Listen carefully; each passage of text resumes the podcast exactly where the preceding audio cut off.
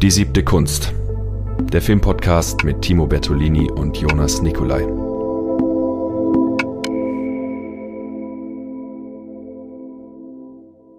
Und damit herzlich willkommen zur ersten Folge Die siebte Kunst.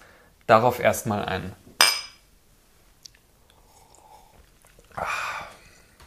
Mein Name ist Timo Ich bin Jonas. und wir sind zwei Theater-, Film- und Medienwissenschaftsstudenten, die eine Begeisterung für Film, aber auch für Philosophie mit sich bringen und vor allem auch für den theoretischen, wissenschaftlichen Teil von Film. Und worum soll es bei uns in diesem Podcast, die siebte Kunst, überhaupt gehen? Es soll darum gehen, dass wir unsere Begeisterung für Film mit euch teilen, einen Raum schaffen, wo wir gemeinsam diskutieren können über Themen, die uns interessieren, über Filme, die uns interessieren. Ähm, und vor allem wollen wir dabei auch die thematischen Zusammenhänge zwischen Film, Kunst, Kultur, Gesellschaft, Politik ergründen und tiefer in die Materie eintauchen. Aber es soll auch nicht zu kurz kommen, dass wir einfach nur über Film quatschen können. Da machen wir dann unsere Stammtischrunden. In diesen Stammtischrunden werden wir einfach uns zusammensetzen und genau das tun, über Filme quatschen, die uns interessieren, die wir in den letzten Wochen gesehen haben. Und genau, für die erste Folge hätten wir uns gedacht, wollen wir ein bisschen über uns selbst erzählen, über unseren Filmhintergrund, was hat uns überhaupt zum Film gebra gebracht und dann ein bisschen eine Vorschau geben auf 2023. Was kommen so für Filme raus, die uns interessieren könnten, die wir sehen werden, wo wir vielleicht auch mal über einen Podcast drüber reden werden. Vielleicht noch kurz als Ergänzung. äh, Wir werden ab jetzt jede zweite Woche auf Sendung sein, auf, äh, allen, äh, auf allen gängigen äh, Podcast-Portalen und eben hier auf YouTube mit Bild. Ähm, Und im zweiwöchigen Wechsel sozusagen dann eine Folge, wo wir uns mit äh, einem Regisseur auseinandersetzen oder mit äh, einem Thema, was mit mehreren Filmen zusammenhängt. Und dann zwei Wochen später, also alle vier Wochen, dann eben diesen Stammtisch ähm, machen und jeweils sonntags. ähm, Also jede zweite Woche sonntags gibt es eine Folge. Die siebte Kunst. Genau. Gut, dann möchtest du anfangen mit deinem Kinohintergrund? Ja, genau. Also es ist ja immer interessant äh, zu erfahren, äh, wie, wie sind die Menschen zu Filmen gekommen, was, was verbinden sie damit, welche Erlebnisse aus der Kindheit und so.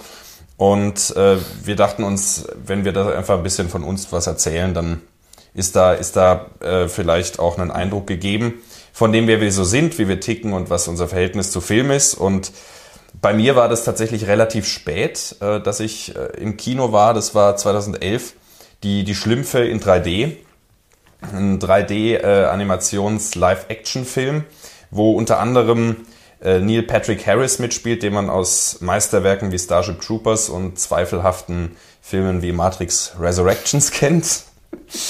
ähm, und ein, ein äh, Mensch namens Hank Asaria oder Asaria äh, spielt den Gargamel, den kennt man zum Beispiel aus Pretty Woman Heat oder auch aus der Netflix-Serie Maniac mit Jonah Hill. Und das war damals natürlich ein umwerfendes Erlebnis, sage ich jetzt mal, weil äh, bombastische Bilder und mit Fantasy-Elementen und so weiter und auch diese Mischung aus Animation und ähm, realen Personen, das hat mich damals natürlich umgeworfen. Ich muss gestehen, ich habe den Film seitdem nicht mehr gesehen. Wäre vielleicht mal eine Neusichtung wert, aber das war damals auf jeden Fall eine schöne Erfahrung.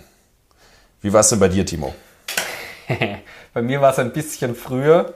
Bei mir war das so mit acht herum. Da habe ich zum ersten Mal, mein erster Kinogang war ähm, Der kleine Eisbär 2, die geheimnisvolle Insel, Animationsfilm. Das ist eine deutsche Produktion. Ich weiß nicht, ob irgendwer da draußen überhaupt den kleinen Eisbären noch kennt. Das ist so eine, so eine Kinder, Kinderanimationsfigur, die ja im Endeffekt retrospektiv betrachtet ist jetzt nicht so aufregend, spannend oder außergewöhnlich, aber als erster Kinogang war das schon sehr, sehr aufregend. Ich meine, da sitzt man zum ersten Mal so als kleines Kind in einem, in einem dunklen Raum und dann kommt da dieses riesige Bild. Das war schon, war schon sehr cool. Ähm, ja, aber auch ich habe den Film dann irgendwie noch nie wieder gesehen, muss ich sagen. Wäre auch, glaube ich, ganz witzig, da den kleinen Eisbären nochmal zu schauen. Es ist halt so ein, so ein kind, Kindheitsüberbleibsel. Das sind auch so Filme, die schaut man als Erwachsener nur, wenn man selber Kinder hat. Aber sonst glaube ich eher weniger. Also man kann festhalten, bei uns beiden war diese erste Kinoerfahrung nichts, was sozusagen die Filmliebe dann ausgelöst hat. Wie war das bei dir, dass du dann plötzlich das entdeckt hast? Ja, das stimmt. Ich meine, jeder Mensch schaut so ein bisschen Filme, aber natürlich diese Filmbegeisterung ist bei mir auch im Gegensatz zum Kino, ist die bei mir relativ spät erst so richtig aufgeflammt. Ich habe als kleines Kind schon immer gern gelesen, ganz, ganz viel. Fantasy-Geschichten geliebt und eigentlich jede Art von Geschichte.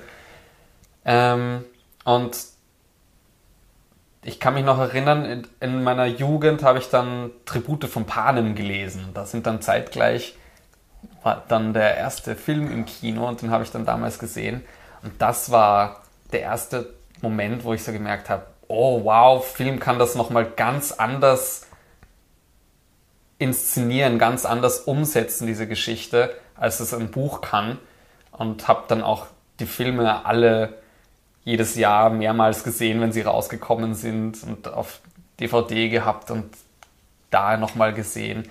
Und das war schon, das war schon der erste Moment, wo ich wirklich gemerkt habe, so Film als Medium, das kann auch, das kann auch was. Und das hat mich dann die Jahre drauf sehr viel in meiner Jugend beschäftigt, so diese Buchverfilmungen. Also ich, ich habe ich hab mich immer ganz, ganz viel damit auseinandergesetzt. Wie ist das Buch geschrieben? Wie ist der Film umgesetzt? Was sind da die Unterschiede? Und ich war aber nie so dieser Verfechter von, ja, Buchverfilmung ist scheiße, weil das ist im Buch und das ist da nicht im Film drin, sondern mich haben die Unterschiede interessiert, aber mich hat auch interessiert, was macht der Film vielleicht besser. Und das ist dann immer mehr gewachsen. So dieses, was macht der Film besser? Da war schon dieses analytische Denken, dieser, dieser analytische Zugang zum Film da. Und wirklich so dieses Arthouse-Kino und das, das große Umfeld des Kinos. Ähm, da bin ich eigentlich durch meinen Vater dazu gekommen, mhm. weil mein Vater selber ist ein, ein riesiger Cineast und der hat eine riesige Filmsammlung zu Hause und jedes Mal, wenn ich, wenn ich dann, weiß ich nicht, mal bei ihm war, war so ein Timo, los, wir schauen jetzt einen Film. Mhm. Und er hat mich dazu gebracht, Star Wars zu schauen. Er hat mich dazu gebracht, ähm, Pulp Fiction zu schauen. Mit ihm habe ich Mars Attacks gesehen. Keine Ahnung, ob, ob dir Pulp Mars Fiction Attacks, ist mir ein Begriff, ja. Mars Attacks nicht? Nein. Super geiler Science Fiction ähm, äh, äh, Science Fiction Parodie eigentlich aus den, ich glaube aus den, lass mich jetzt nichts Falsches sagen, 80ern oder so. Also der ist auch schon relativ alt, aber su super witzig, trashig. Ähm, und auch so Filme wie Brasil, Four Lions, äh, Männer, die auf Ziegen starren. Also da merkt man schon ein bisschen auch diesen, den, den, den Stilfilm, den ich auch sehr gern habe.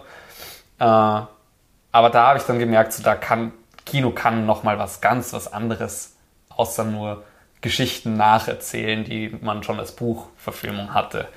Und da haben sich über die Jahre die, diese Leidenschaft für Film immer mehr, immer mehr entwickelt. Hm. Genau, wie war das bei dir? Wie ja, gut, dass du fragst. Ne? ähm, also bei mir war es tatsächlich andersrum. Äh, nicht, in, nicht in dem Sinne andersrum, aber insofern anders, als ähm, dass ich von der Praxis, möchte ich mal sagen, jetzt zur, zur, zur Filmleidenschaft gekommen bin. Also ich habe zur Einschulung dann äh, ein Fotoapparat gekriegt und dann irgendwann die Videofunktion entdeckt und dann ähm, mit den Geschwistern, mit, mit Nachbarskindern, mit Freunden, mit Familie eben dann so äh, angefangen, so kurze Sachen zu drehen und dann ganze Spielfilme aufzuziehen. Die Qualität äh, sei mal dahingestellt, aber die, das Interesse war da. Und Film hat bei uns zu Hause eigentlich wenig stattgefunden. Also wenn dann der Tatort abends lief oder so, da war man dann schon im Bett zu der Zeit. Und äh, dann kam das relativ spät erst. Ich weiß auch bei der bei, der, bei den Großeltern dann hatten die dann so zwei, drei Filme da und die hat man dann geschaut, äh, sei es die Feuerzangenbowle oder das Dschungelbuch, ein breites Spektrum. Ähm, Großer Kontrast. Ja. Ja, aber ähm, das, das waren dann so die einzigen Sachen, mit denen ich in Berührung kam. Ich war dann auch mit meinen Großeltern das erste Mal im Kino, eben in die Schlümpfe. Und ja, es hat einen schon fasziniert und es war immer ein Highlight, wenn man bei den Großeltern war, waren. Mhm. Ähm, aber dass so wirklich diese Leidenschaft aufkam, das war erst, als ich durch witzigerweise dann doch meine Eltern äh, und mein Großvater ähm, dann zu Spiel mir das Lied vom Tod verführt wurde. Äh, und wir haben uns, wir haben uns den dann angeschaut und ab da kam eigentlich wirklich dieses tiefergehende Interesse. Ich finde, man kann auf meinem Letterbox zum Beispiel, eine kleine Sache Eigenwerbung hier, ähm, das relativ gut nachvollziehen. Ich habe auch einen, by the way. ähm, wo, äh, wo man sieht, was für Filme damals, was ich für Filme damals geschaut habe und wie sich das dann plötzlich ändert und da immer mehr Kunstkino mit reinkommt, auch ältere Filme mit reinkommen. Und äh, dann ging's dann ging's weiter, hat mir der Vater von einem guten Freund äh, Dogville nahegelegt. Ich kannte Lars von Trier nur aus wegen Antichrist aus so Horrorlisten, immer schon ein leidenschaftlicher Horrorfan. Ähm, äh, aus so Listen, die man dann als 13-Jähriger oder so äh, gesehen hat, wo dann Antichrist aus dubiosen Gründen als einer der heftigsten Horrorfilme auftaucht. Ähm, und dann war da so eine Faszination da und dann habe ich beim Freund gesehen in der Filmsammlung des Vaters, dass da auch Antichrist drin war. Und dann war ich total äh, begeistert und habe ihn darauf angesprochen, oh, und wie ist der Film und ist er wirklich so schlimm? Und er meinte, ja, nee, ähm, aber schau dir mal Dogville an. und dann hat er, hat er mir Dogville zur Verfügung gestellt und das war dann so der zweite filmische, filmische Höhepunkt. Dann kam noch Clockwork Orange und, und irgendwann Fassbinders Welt am Draht. Und ab da war dann eigentlich kein, kein Halten mehr. Und ich habe mich reingestürzt und äh, aufgeholt, was ich in meiner Jugend und äh, frühen, in meiner Kindheit und frühen Jugend nicht, nicht gesehen habe, habe ich versucht zu kompensieren, indem ich dann alles nachgeholt habe. Ja, wer einmal bei Kubrick landet, kommt nicht mehr zurück. Ja, das stimmt, das stimmt. Ähm, was, was hast du, wo du sagen würdest, dass sich so Vorlieben genre-technisch äh, stark geändert haben seitdem? Also von, von Komödie hin zu, äh, zu Splatterfilm oder irgend sowas? Oder war da immer so ein konstantes Interesse? Also meine Konstante schon immer ist, ist eigentlich gewesen Fantasy. Mhm. Das war früher halt vor allem durch Bücher, sind es heute auch noch Fantasy, leider mehr durch Bücher, weil die meisten Fantasy-Verfilmungen an Qualität mangeln lassen, sagen wir es so. Danke Game of Thrones, endlich gibt es wieder bessere Sachen, langsam. Schlechtes Timing, Game of Thrones zu loben nach dieser entsetzlichen achten Staffel, aber die anderen sieben Staffeln in Ehren, selbstverständlich. Ja, also es ist trotzdem immer noch eine geniale Serie. Aber ähm, bei Filmen ist mein absolutes Lieblingsgenre Science Fiction. Mhm. Es hat sich besonders durch Nolan dann herausgebildet, mit Interstellar und ähm, Inception vor allem. Aber das, sind, das waren so meine, meine Hauptpunkte eigentlich. Fantasy, Science Fiction und dann eben so ein bisschen schwarze Komödien, skurrilere, abgedrehtere Komödien, eben Pulp Fiction, Tarantino-Filme. Ähm, Big Lebowski ist so ein Klassiker natürlich auch. Also known as Big Lebowski, aber. Ja. Big Lebowski, ja, stimmt. ja. ähm, aber sonst nicht wirklich wählerisch, muss ich sagen. Da waren sonst nicht wirklich so große Vorlieben da. In den letzten Jahren hat sich so ein bisschen das Horrorgenre rausentwickelt, aber eben auch eher diesen Arthouse-Horror, gar nicht so sehr Saws, Blätter, Screams, Blätter, dumpfes Abschlachten, sondern eben die Filme, wo ein bisschen mehr irgendwie eine Art von Kritik dahinter. Zum Beispiel Terrifier wäre so ein gutes Beispiel für einen dieser Arthouse-Horrorfilme. Genau. Nein, ich meine eher sowas wie eben die Filme von Robert Eggers. Ari Aster. Ari Aster, Get Out ist auch ein sehr guter Film, finde ich. Allerdings, Cronenberg kann man vielleicht da auch noch mit reinzählen. Kann man auch reinzählen, ja. Genau. Und sonst, quer durchs Beet, gibt es eigentlich wenig, wo, wo ich, wo ich sage, gar kein Interesse da. Ja, man ist natürlich immer offen für alles, wenn es solange es gut ist. Ähm, was sich bei mir gehalten hat, war die Faszination für, für extreme Sachen. Also als 13-Jähriger hat man sich dann die Wikipedia-Artikel von Human Centipede durchgelesen, sich aber nicht getraut, die anzugucken. Mittlerweile schaut man die dann auch, aber äh, diese Faszination ist, äh, denke ich, konstant und eben auch da so Grenzerfahrungen zu machen. Wo, was, wie weit kann man das Medium Film ausreizen? Wie, wie kann man auch als Zuschauer an seine Grenzen kommen?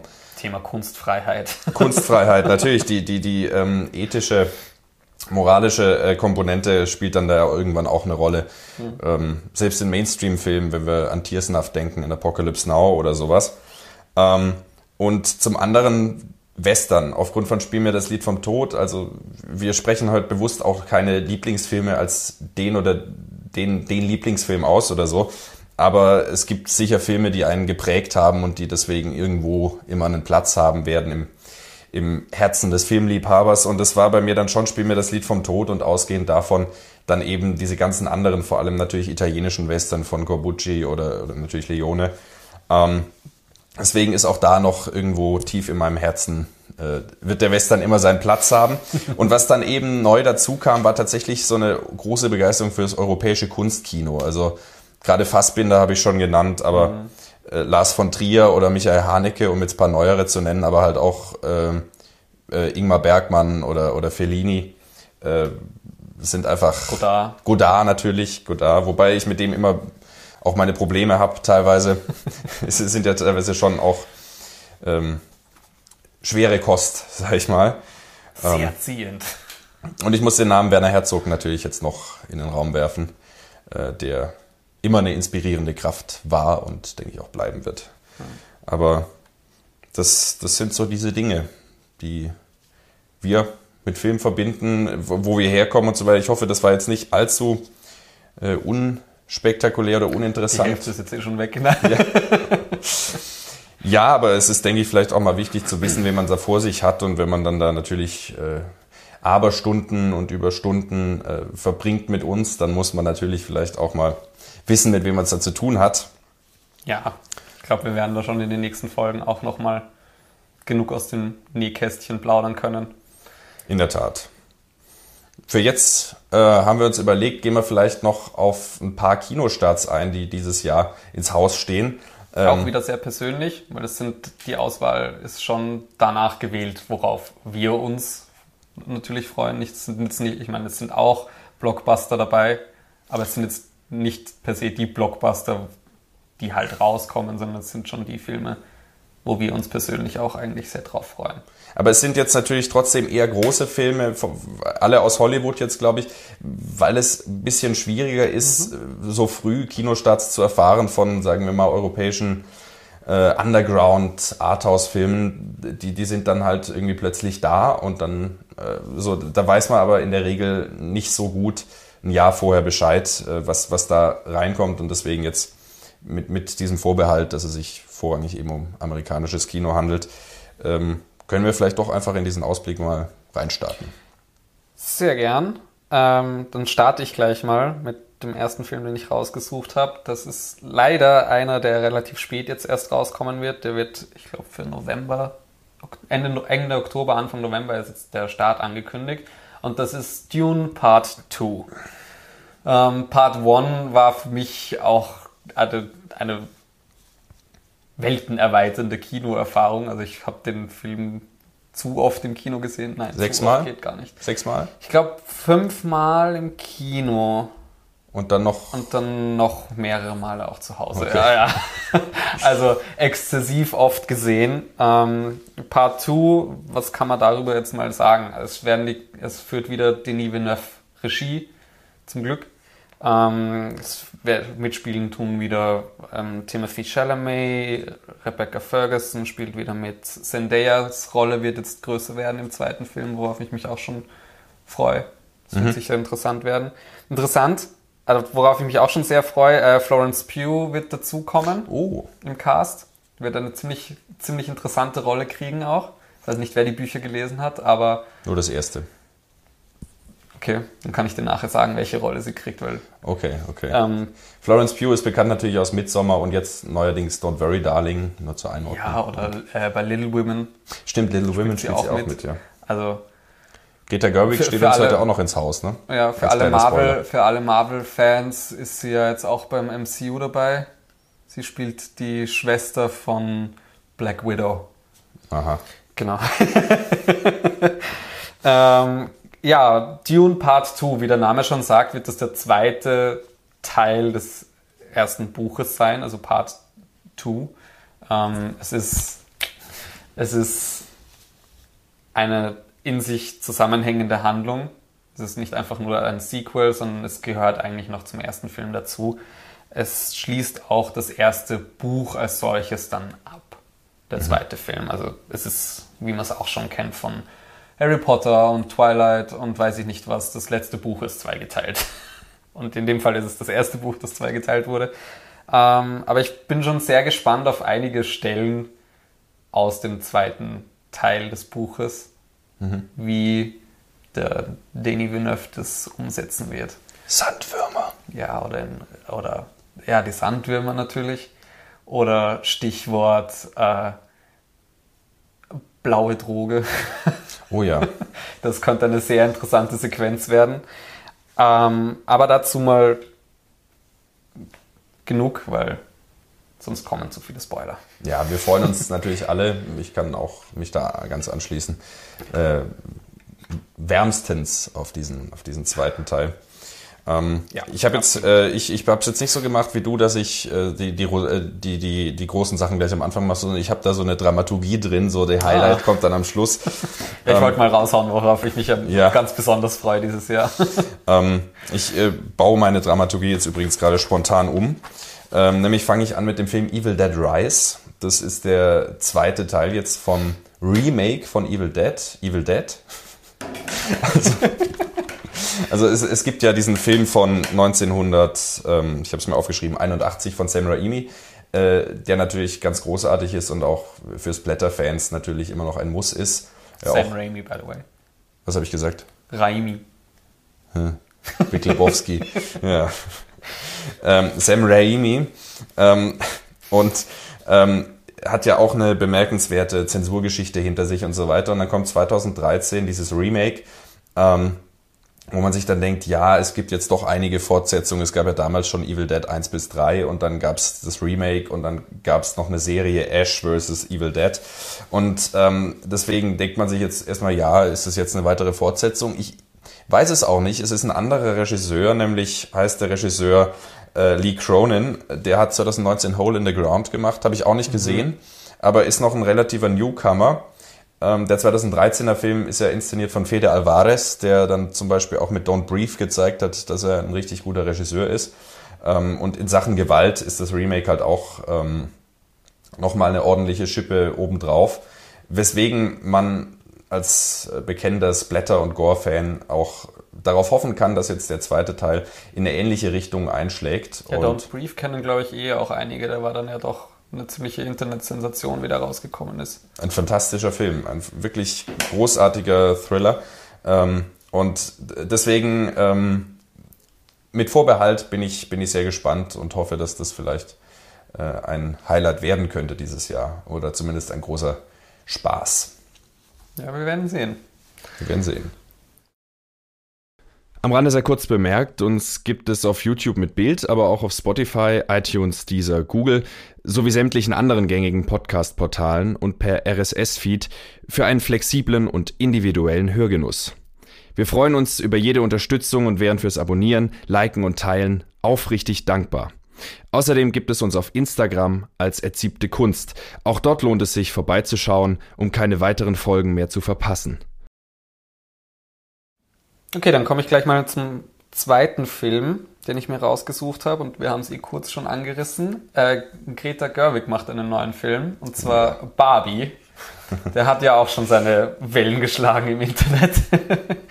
äh, mitspielen tun Margot Robbie als Barbie und Ryan Gosling als Ken. Allein diese Auswahl von Schauspielern ist schon interessant.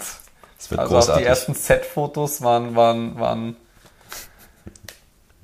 sehr, sehr, sehr weird und, und übertrieben pink.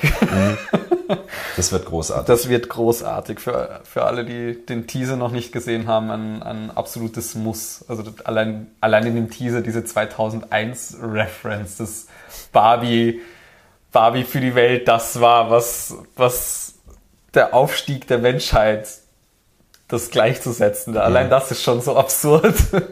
Also bin schon sehr gespannt darauf, wie, wie der Film wird. Ich glaube, der kommt eh schon im, im Frühjahr, jetzt im April oder Mai müsste er sogar schon in die Kinos glauben, kommen. Oder ja, irgendwie so. Ja, das mit den Kinostarts ist auch so ein Ding. Ich habe mir jetzt immer nur die amerikanischen Kinostarts dazu geschrieben, weil die deutschsprachigen Kinostarts äh, teilweise noch gar nicht verfügbar sind. Ja. Ähm, und selbst bei einem Film später, der noch kommen wird, äh, ist auch nur irgendwann im November angekündigt bislang. Also deswegen, diese Daten sind immer mit Vorsicht zu genießen. Aber ich hoffe, ich habe dich jetzt nicht unterbrochen, weil Nein, sonst nein, würde ich gut. weitergehen. Kannst schon dein, Äh, zum zweiten Film, auf den ich mich sehr freue, nämlich John Wick 4. Der wird in den USA schon Voraussichtlich- wieder eine Fortsetzung. Schon wieder eine Fortsetzung, die letzte für heute. Ähm, am 24. April äh, in den USA starten eben und Keanu Reeves natürlich wieder dabei. Ähm, Ian McShane auch wieder dabei, den äh, kennt man aus den anderen Filmen eben auch schon. Ähm, und jetzt ist jemand dabei, was ich sehr lustig finde, nämlich Donnie Yen. Das ist, äh, gar das ist der nichts. Ip Man-Darsteller. Ah, So, äh, Ip Man, ich weiß nicht, ob es bekannt ist, äh, die, die primitivste und lächerlichste chinesische anti-westliche Propaganda, die die es je gab, äh, wirklich köstlich, kann ich jedem nur empfehlen, sich das anzuschauen. Es ist ein Riesenspaß. ähm, und der spielt jetzt eben in John Wick 4 mit. Wer weiß, was da für strategische Sachen da dahinter stehen. John Wick für den chinesischen Markt und so weiter. Ich will da jetzt keine Verschwörungstheorien oder so andeuten, aber es ist kommen zumindest noch. mal, die kommen noch. Das, aber es ist zumindest mal interessant. Und Bill Skarsgård ist auch dabei, Ah. Pennywise. Ähm, und Regie natürlich wieder Chad Stahelski.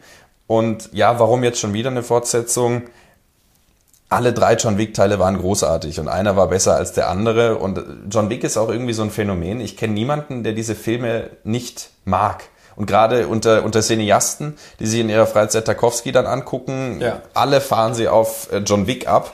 Und das ist auch ein Phänomen und ich glaube, wir können uns da auch nicht ausnehmen. Und sind, es sind einfach geniale Filme. Also.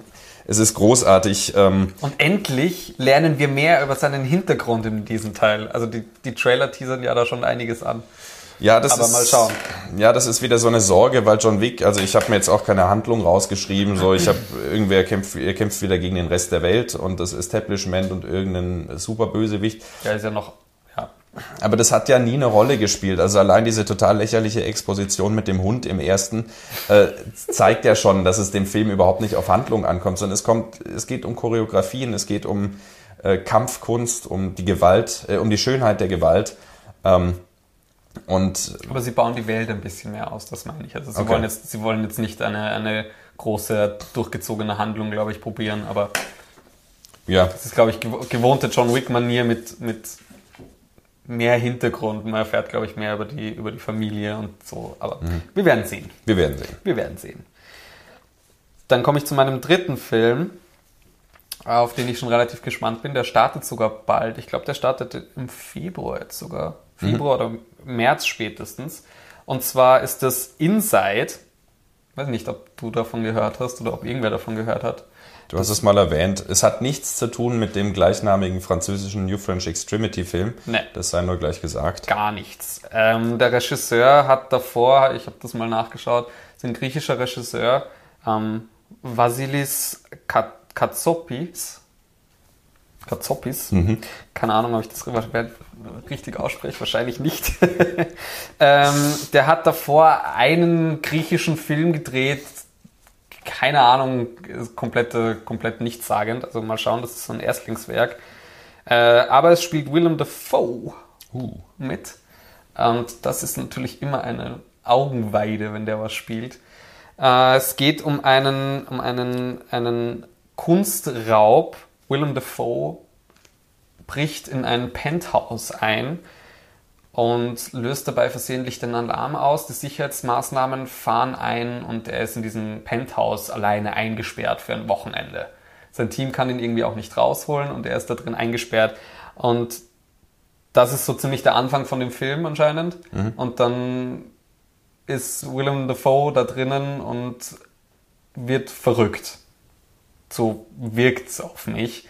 Und das ist, glaube ich, ein Film, der sich sehr stark auch mit, mit dieser Frage von Kunst und Wahnsinn auseinandersetzt. Mhm. So, wo, wo, ist, wo ist Kunst? Also wo, wo hört Wahnsinn auf? Wo fängt die Kunst an? Umgekehrt, das ist, könnte, könnte ganz interessant werden von der Auseinandersetzung. Aber man wird sehen. Man wird sehen. Man wird sehen. Was man auch sehen wird, ist äh, der neue Martin Scorsese-Film. Mhm. Und zwar irgendwann im November dieses Jahr soll der rauskommen. Ähm, was, was soll man zum Cast groß sagen? Leonardo DiCaprio, Robert De Niro. Ähm, ja, das muss man schon mal erwähnen. Das ist jetzt der erste Film endlich. Mit den beiden zusammen? Wo sie beide gemeinsam, die, die zwei Musen von, von Scorsese sind zusammen in einem Film. Ja. Also das, das ist natürlich dann auch ein Ereignis. Äh, mit dabei ist noch Jesse Plemons, den kennt man aus Fargo Staffel 2 zum Beispiel und der fünften Staffel Breaking Bad. Irgendwelche Filme hat er auch mitgespielt, aber daher äh, habe ich ihn jetzt präsent. Ähm, Sagt mir nichts. Wenn du ihn siehst, dann weißt du Bescheid. Äh, und Brandon Fraser ist mit dabei. Der wird auch nochmal auf der Liste gleich auftauchen. Ähm, und äh, ja, also ich, wir freuen uns, denke ich, äh, exorbitant auf diesen Film, weil er hatte große Finanzierungsprobleme und so weiter. Also sind wir froh, dass es jetzt schlussendlich doch irgendwie funktioniert hat. Diesen, danke Netflix. Danke. Ist es Netflix wieder? Ja, ist wieder eine Netflix-Produktion. Ah, naja. Gut. Und zur Handlung ist es irgendwie ein Historienthriller zur Zeit J. Edgar Hoovers und es geht um irgendwie einen ermordeten Indianerstamm, weil auf deren Grund Öl gefunden wurde. Also so ein Polit-Thriller irgendwie in die Richtung. Ähm, man, man kann gespannt sein, denke ich. Und äh, Scorsese hat ja jetzt. Ein Indianer-Mafia-Film. ja. Hat, hat bislang ja noch, noch nicht enttäuscht. Also, gut, Irishman war bei der Zweitsichtung, hat, hat den, den anderen Meisterwerken von ihm nicht ganz standhalten können, beim zweiten Mal zumindest, aber das. Also, es gab bis jetzt keinen Film von Scorsese, den ich gesehen habe und aktiv nicht mochte. Es gab bessere, es gab schlechtere schon auch. Also nicht After Hours ist, glaube ich, für mich so eher am unteren Ende. Mhm. Ich finde ja Mean Streets ganz furchtbar. Gut. Ja, ich finde Mean Streets super toll, mhm. aber da können wir vielleicht auch mal wann anders drüber reden. Aber ich denke, wir können uns darauf einigen, Scorsese ist ähm, Scorsese. der Großmeister äh, des amerikanischen Kinos. Äh, einer der Großmeister natürlich, äh, aber auf jeden Fall ein ganz großer Fels im Meer von Hollywood. Ja. ja. Genau. ähm, dann habe ich auch noch einen interessanten Film. Keine Ahnung, es ist schwierig zu sagen, was man davon genau erwarten soll. Und zwar ähm, äh, Renfield. Der hat bis jetzt auch noch gar nicht so große Runden geschlagen. Äh, das ist ein neuer Film von Chris McKay. Auch ein eher unbekannter Regisseur. Kennt man vielleicht am besten noch von Lego Batman Movie. Hm. Habe ich tatsächlich auch gesehen, ja. Ja, genau. Ist kein Animationsfilm, sondern ist ein, eine Live-Action-Verfilmung. Mhm. Und zwar geht es um Renfield, die namengebende Figur, und das ist der Butler von Dracula. Ist das, also im, im Roman ist es da nicht der, das ist nicht der Butler, sondern das ist dieser psychisch Kranke, der da in diesem Käfig sitzt und da die dieser Gehilfe dann, das ist nicht. Das weiß ich nicht mehr, aber in dem Film ist er auf jeden Fall der Butler von Dracula. Okay. Das aber ich glaube, also ich, das ist lange her, dass ich das Buch gelesen habe, aber ich glaube, das ist frei nach Bram Stoker dann. Es ist, es ist, ja, ich glaube schon. Also, da, also es ist ganz sicher frei nach Bram Stoker, weil es ist angesiedelt in der unserer jetzigen Zeit. Hm. Ach so. Äh, und gespielt wird die Rolle von Nicholas Holt, den kennt man glaube ich, die meisten kennen den, den wahrscheinlich von den X-Men-Filmen und äh, Hank McCoy. Ähm, aber auch ähm, so Filme wie The Menu oder Mad Max. Oder A Single Man, den großartigen Tom Ford-Film, den ich hier jedem auch ans Herz legen möchte. Ja, nicht gesehen zum Beispiel. Äh, und Dracula ist gespielt von Nicolas Cage. das sieht auch schon im Trailer sehr vielversprechend aus, muss ich sagen. Und könnte auf jeden Fall so ein Underground-Film werden, der doch ganz gut sein Aber könnte. ich habe jetzt den Ja. Trailer nicht gesehen, aber geht es dann in so eine Tim Burton-Richtung von der Ästhetik? Ein bisschen. Es ist, es ist so, es ist so ein weirder Mix aus Comedy, Horror und, und aber trotzdem auch so, so Psychological Thriller Vibes. Also es ist ganz weird. Es könnt, könnte funktionieren und könnte aber auch, finde ich, ziemlich abstürzen. Ich bin noch nicht ganz sicher, aber ich bin auf jeden Fall gespannt drauf. Ja, das klingt vielversprechend. Mein nächster Film ist nicht wirklich vielversprechend, weil ich den Regisseur nämlich hasse. Äh, es geht um Darren Aronofskys neuen Film The Whale mit Brendan Fraser eben, da haben wir ihn wieder. Ähm, kennen wir auch so Filme wie Killers of the Flower Moon. oder Wird man wird kennen. man kennen. Ähm, oder Tintenherz hat er mitgespielt oder in die Mumie. Ähm, Ja, ja, Fraser kennt man. Den, den, den kennt man. Ähm, warum, warum Hass auf Darren Aronofsky? Requiem for a Dream. Äh, Ich habe so oft gehört, Mother ist scheiße. So. ja, den habe ich da gar nicht mehr angeschaut, aber ähm, Sehr gut. Requiem for a Dream war so ein Film, überall taucht er auf, auf besten Listen und so weiter, wird in den, in den Himmel gelobt. Und ähm, ich habe sehr oft gehört, sowas wie, ja, es ist einer der besten aller Ze Filme aller Zeiten, aber ich will den nie wieder sehen. Ich kann jedem Menschen, der dies, der dies sagt oder der dies über den Film denkt, äh, nur appellieren, schaut euch den Film nochmal an. Beim zweiten Mal fällt nämlich dieses, dieses gesamte effekthascherische Gebilde in sich zusammen und nichts davon bleibt übrig. Es ist wirklich ein ganz plumper, pseudo-künstlerischer, stumpfer Film. Und das hat sich, finde ich, auch in allem anderen, was ich von Aronofsky gesehen habe, äh, Noah zum Beispiel habe ich abgebrochen. Uah, ähm, Also was man aber schon, also ich finde äh, Black Swan ist schon ein guter Film. muss ich noch, muss ich noch sehen. Aber Ah, hast du gar nicht gesehen? nein, ich habe Black Swan. Ich, Ach, okay, wie gesagt, wir, wir hätten auch äh, bei der Biennale die Gelegenheit gehabt, The Whale zu sehen, bereits vor zweieinhalb Monaten. Aber äh, aufgrund der Tatsache, von wem dieser Film ist, habe ich damals gesagt, nein, ich will das nicht anschauen. Und jetzt die Frage, warum taucht dieser Film hier auf? Ähm, nämlich aus dem einfachen Grund, dass die Rezeption dieses Filmes viele, viele Wellen geschlagen hat, viele Kontroversen erzeugt hat. Aber vor allem wegen der Rolle von Brandon Fraser. Genau, genau. Wie, wie wird hier dieser übergewichtige, es geht um einen übergewichtigen Menschen, der äh, aus Selbstekel und so weiter ähm, äh, zu- zugrunde geht und irgendwie eine Vater-Tochter-Beziehung, die er dann wiederfindet oder irgend sowas und ganz herzzerreißend.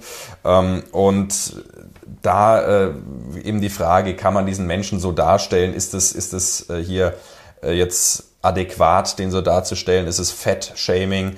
Ähm, schon der Titel The Whale und so weiter. Und diese ganzen Themen, ähm, die einen fanden ihn hochsensibel und die anderen fanden ihn geschmacklos und abstoßend. Ähm, ich kann mir vorstellen, dass ich ihn aus vielleicht anderen Gründen geschmacklos und abstoßend finden werde, aber es ist auf jeden Fall ein Film, der jetzt durch eben diese Rezeptionsgeschichte äh, mein Interesse geweckt hat und den ich mir aufgrund dessen mit Vorbehalt, aber vielleicht doch mit äh, Spannung dann doch ansehen werde, wenn er dann am 23. April äh, in Deutschland, tut mir leid, habe nichts für Österreich gefunden, startet. Ja, wird wahrscheinlich eh derselbe Tag sein. Ja. Aber ich, ich bin auch gespannt drauf, ob, ob der ähnlich prätentiös sein wird wie seine letzten Filme. Ich fand ja Mother auch unglaublich ja, prätentiös, kann es nicht Prätentiös ist auch ein gutes Wort, was Weil- man auf Requiem for Dream anwendet. Ja, ja, voll, weil ich meine, bei Mother zum Beispiel zieht er da, zieht er da biblische Referenzen hoch und tut so, als würde da, weiß ich nicht, ein, eine neue Religion erfinden mit diesem Film und äh, also, Darren Aronofskys Problem ist, er ist nicht Lars von Trier. Ja. weil- aber er wäre es gern. ja. Dazu kommen wir zu ähm, Oppenheimer. äh, das ist der neue Film von ähm, Christopher Nolan. Kennt man von so Filmen wie The Dark Knight, der äh, Zum Beispiel. inoffiziell oder fast offiziell schon mittlerweile bester Film aller Zeiten. Was ist der auf IMDb jetzt? Nein, nein, ist er nicht. Aber ich kenne, also alle, alle, alle, ich, ich kenne so viele Menschen, die, die so, so ein bisschen mehr Arzi-Filme schauen. ähm, die sagen, ja, The Dark Knight, das ist der beste Film überhaupt und es gibt keinen besseren Film als The Dark Knight. Äh, glaube, das ist so ein bisschen äh, ein, ein Kultphänomen, das, das, das dadurch entstanden ist, dass halt auch der Heath Ledger dann irgendwie gestorben ist und das hat sich irgendwie hochgespiegelt. Ich meine, ja. Also ich muss sagen, ich muss sagen, äh, The Dark Knight ist für mich auch der beste Nolan-Fan und ich bin kein großer Nolan-Fan. Mhm. Ähm, und das Witzige war ja mit. Also es ist ein verdammt guter Film, aber es ist halt nicht. Er ist nicht. Er ist absolut overrated, das meine ich einfach nur. Aber der, der Hype, witzigerweise, kleine, kleine triviales Schmankerl am Rande. Ähm, äh, der Grund, warum äh, die Verurteilten Shawshank Redemption auf, mhm. auf IMDb auf Platz 1 ist, war 2008, weil die, weil The Godfather war auf Platz 1 und dann haben äh, die Fans von The Dark Knight versucht, durch hohe Ratings und mehrere Accounts dann äh, The Dark Knight auf Platz 1 zu setzen. Woraufhin dann die äh, Leute vom anderen Lager dann extra schlecht äh, The, äh, The Dark Knight bewertet haben. Und Shawshank Redemption blieb davon unbeleckt und ist dann durch dieses gegenseitige Hoch- und Runterbashing dann irgendwie auf Platz 1 gelandet. Das so kann es passieren. Ja. Aber zurück zu Oppenheimer. Ja. Das ist nämlich der neue Film von Nolan, der dieses Jahr rauskommt im Sommer. Und wie der Name schon sagt, es ist ein Biopic über Oppenheimer und sein, seine Erfindung der Atombombe.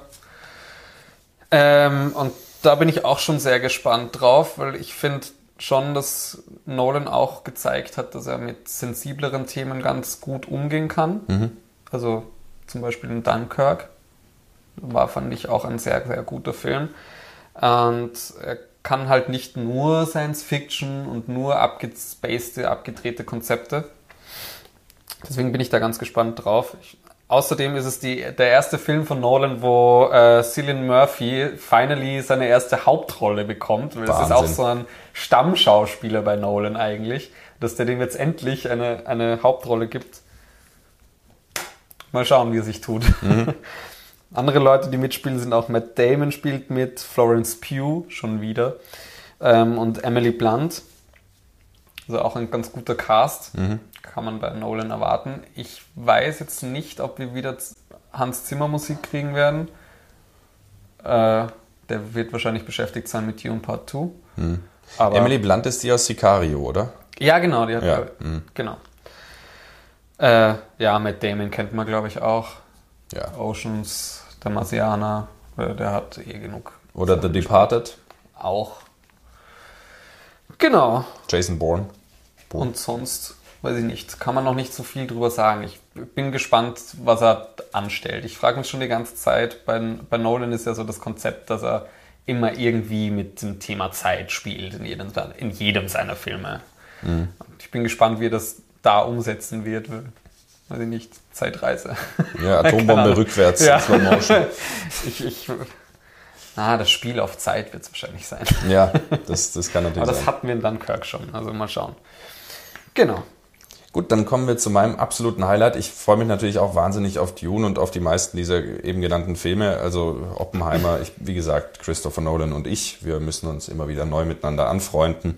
Aber das steht auf einem anderen Blatt. Auf diesem Blatt steht noch ein letzter Film, Nämlich, ähm, ich will mich eigentlich, willst du den jetzt Titel sagen? Ich, ich sag den, wie, wie der Film ursprünglich hieß, du, ich weigere mich, den neuen Titel auszusprechen. Also Dis Disappointment Boulevard.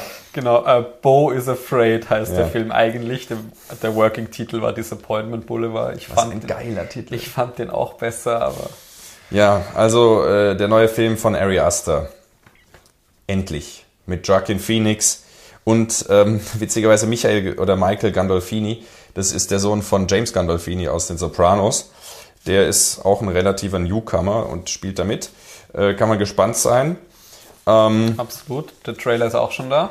Wobei ich ehrlich sagen muss, also Ari Aster ist für mich die Zukunft des amerikanischen Films, des Horrorfilms sowieso, aber das ist ein 36 Jahre alter Regisseur, der zwei zeitlose Meisterwerke abgeliefert hat und insbesondere Midsommar ist ein Film, über den wird man in 60, 70 Jahren noch lesen und schreiben und Seminare abhalten und thematisieren. Der, der geht in den Kanon der ganz großen Filme ein. Das ist Fakt. Aber er ist 46, by the way. Er ist nicht 36. Echt? Er ist 83 geboren. Äh, nein, nicht 83, er ist, er ist ja, 87 Dann geboren. stand auf der Seite meines Vertrauens die wissenschaftliche Quelle von allen, von allen Ambitionierten, ähm, dass, äh, dass irgendwas Falsches Also drauf- soweit ich weiß, ist er 46, weil er ist drei Jahre alt, ähm, jünger als Robert Eggers. Und der ist in den 80ern geboren. Okay, passt. Ja, ist ja egal, dann ist er 46. äh, hat er immer noch 40 Jahre vor Hat er immer noch genug Zeit, gute Ja. Filme zu machen. Ja, und also ich muss sagen, der Titel ist furchtbar, der Trailer ist ehrlich gesagt merkwürdig. Das Der Post- Trailer ist wirklich merkwürdig, ja. Und das Poster ist auch irgendwie komisch. Ich habe, ich meine, klar, wir ganzen, wir ganzen Horrorfans haben ja schon bei Midsommar gesagt, oh, ein neuer, neuer Ari Aster-Film, kommt wieder sowas wie Hereditary. Äh, Und da waren ja dann auch erstmal viele enttäuscht. Ähm, ich zum Beispiel gar nicht. Ich, ich war hin und weg von Midsommar direkt.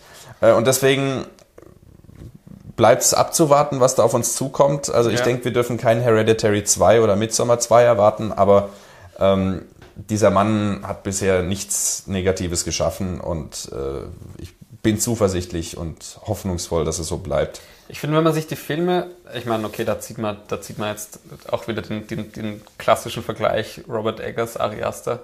Ähm, wenn man sich die Filmografie auch anschaut, lassen sich die zwei, jeweils die Filme, die sie gemacht haben, der Reihe nach auch gut in Verbindung setzen. Also, wenn man sich Robert Eggers anschaut, The Witcher, äh, The Witcher, The Witch, The Verfitch, weil wird mit zwei V. The, The Witch, ja, genau, The Witch, ist äh, schon sein horrorfilmigster Film. Also das ist der, der am, am stärksten mit Horrorelementen arbeitet.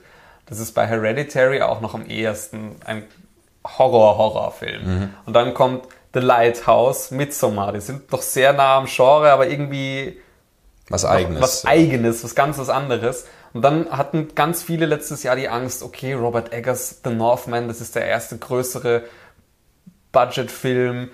Wird der jetzt zu Mainstream? Bleibt er noch bei seinem Stil? Und auch der hat immer noch seine Horrorelemente, aber da hat sich immer, es entwickelt sich bei denen immer mehr das eigene Stil heraus. Und ich habe bei dem Trailer jetzt schon auch das Gefühl, dass das kein klass klassischer Ari Aster wird in dem Stil, wie man's, wie man einen klassischen Ari Aster sagen kann bei zwei Filmen, Ja. aber dass sich das auch so in eine ähnliche Richtung e- entwickelt, dass der da jetzt einfach seinen ganz eigenen, noch mehr eigenen Stil rausentwickelt einfach. Also ich bin, bin schon auch gespannt. Aber ich glaube, wir werden nicht so einen Hereditary-Horror kriegen von dem Nein. Film, muss ich sagen. Aber es warten, es warten über vier Stunden auf uns. Allein das ist schon ein Fakt. der- vier Stunden? Ja, Ach du gute Güte. das, das macht nochmal neugieriger, muss ich sagen.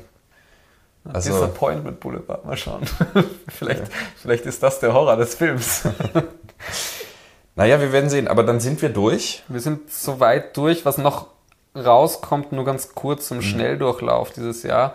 Also Tar zum Beispiel, der hat ja schon Festivalwellen geschlagen und jetzt auch Aw- Award Season ist der für alles Mögliche nominiert schon. Also da bin ich auch sehr gespannt schon drauf.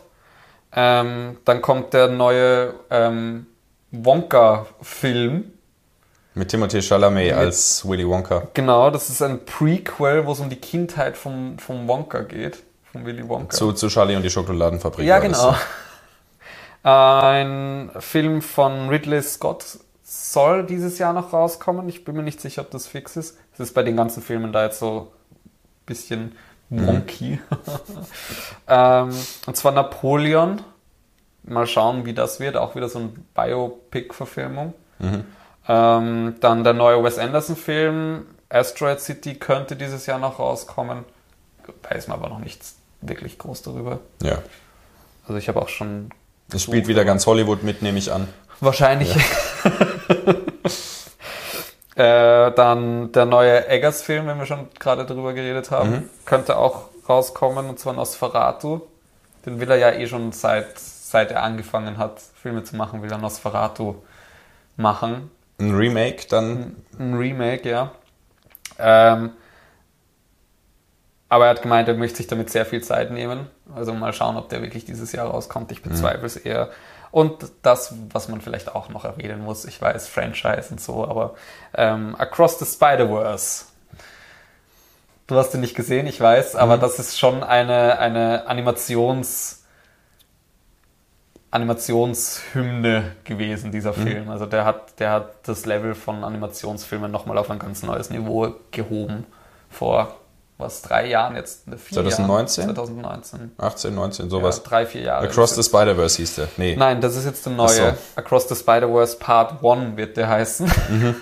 ähm, der erste war Into the Spider-Verse. Achso, Across Into. Ja, genau. Da wussten sie nicht mehr, Across Into, was gibt's noch? Machen wir Part 1, Part 2. Äh, ja, so, so, so wie bei Homecoming, Far From Home, No Way Home. Das Mhm. nächste ist I Don't Have a Home, keine Ahnung. Also gen genau so in der Titelmanier sind die Filme. Aber ja, das wird das Jahr 2023 hoffentlich bringen. Ja, und unabhängig davon warten noch zahlreiche andere Filme, von denen wir jetzt noch nicht den Hauch einer Ahnung haben. In jedem Fall wird es wieder ein spektakuläres Kinojahr. Und ich habe auch den Eindruck, so die, die, die Krise ist langsam behoben. Es kommt wieder richtig großartiges Zeug auf uns Ich zu. fand ja, letztes Jahr war auch schon, war auch schon um einiges besser als 2021. das stimmt. 2021 war mager. Das war die, das war die, die, die Kinodürre. Aber wir haben die Zeit genutzt und viele Klassiker geschaut, im, im Kino auch. Ähm, und ich denke, es ist klar geworden, der Stoff geht nicht aus. Es geht gerade erst los. Ähm, vielleicht auch als kleinen Ausblick für nächste Woche. Nächsten Sonntag erscheint dann die erste reguläre Folge und ab da dann jeden zweiten Sonntag. Ähm, äh, wollen wir anlässlich des äh, Releases von äh, Banshees of Inisherin, dem neuen Inisherin, äh, den, Sharon, ja, den, äh, den neuen äh, Martin McDonough-Film, wollen wir uns mal intensiv mit seinem Werk auseinandersetzen, vom Kurzfilm Six Shooters angefangen über Brügge, Seven Psychopaths, Free Billboards und jetzt eben Banshees of Inisherin ähm, sprechen. Ähm, es wird großartig. Oh ja. Die siebte Kunst. Der Filmpodcast mit Timo Bertolini und Jonas Nicolai.